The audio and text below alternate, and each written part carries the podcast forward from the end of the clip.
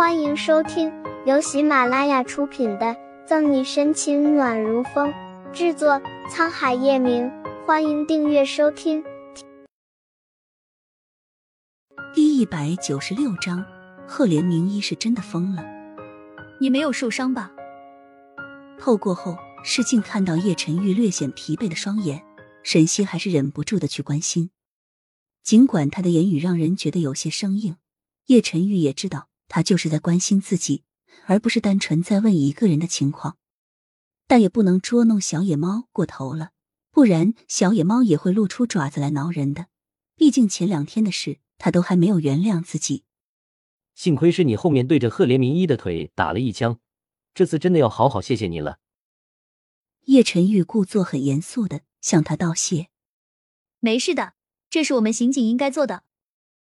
沈西的脸上溢满自豪。救命之恩，我无以为报，不如闭嘴。沈西咬牙切齿的打断了叶晨玉接下来的话。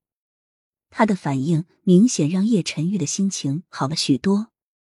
半路上，沈西又接到了局里的电话，说不知道是谁把赫连明一被抓的消息放出去了。现在警局的前门已经被贺连晴带着媒体攻陷了，让他从后门进来。挂断电话，沈西显得很不悦。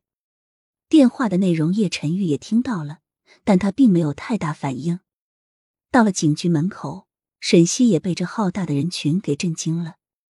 媒体本来就多，再加上这么一会儿，外面又裹上了一圈看热闹的市民，那场面可真的是壮观，不由得啧啧称奇一番。车子就绕到了警局后门，联系了警局里的人后，沈西和叶晨玉被偷偷摸摸的放进来，不知道的还以为他们是内外应和的小偷呢。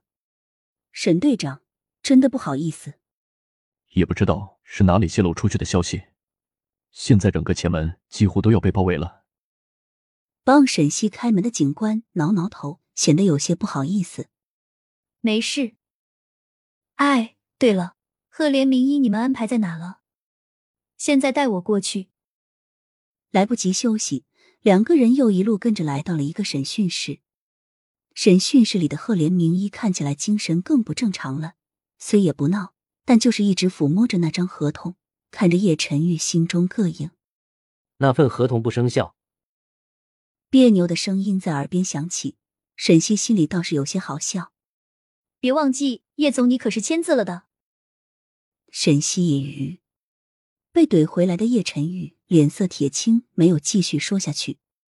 很快就有一位刑警在沈西的授意下，强行拿走了赫连明一手中的合同。因为赫连明一不肯放手，所以那位刑警也只能强抢。合同就在赫连明一不敢置信的目光和哀嚎怒吼中带走。等到刑警出来审讯时候，赫连明一才像刚反应过来一样。竟像被抢了心爱玩具的孩子大哭了起来。看样子，赫连明一是真的疯了。哪怕现在的赫连明一看起来再可怜，沈西也对他心疼不起来。果然是可怜之人必有可恨之处啊！外面的刑警也找到沈西，门口赫连晴带来的媒体实在要拦不住了，于是过来请示他，让赫连晴一个人进来吧。见叶晨玉没有说出反对的话。沈西才摆摆手，让手下通知下去。虽然现在的赫连明一显然是失去了问话的价值，但是他随身携带的手机已经被刑警搜了出来。叶晨玉拿过手机，直接哄骗赫连明一把手伸出来，就直接把手机开锁了。手机里空荡荡的，什么也没有，看上去像被提前格式化了。于是沈西把手机交给了顾青，看看他会不会有什么发现。这时，贺连晴被刑警们也一起押了进来。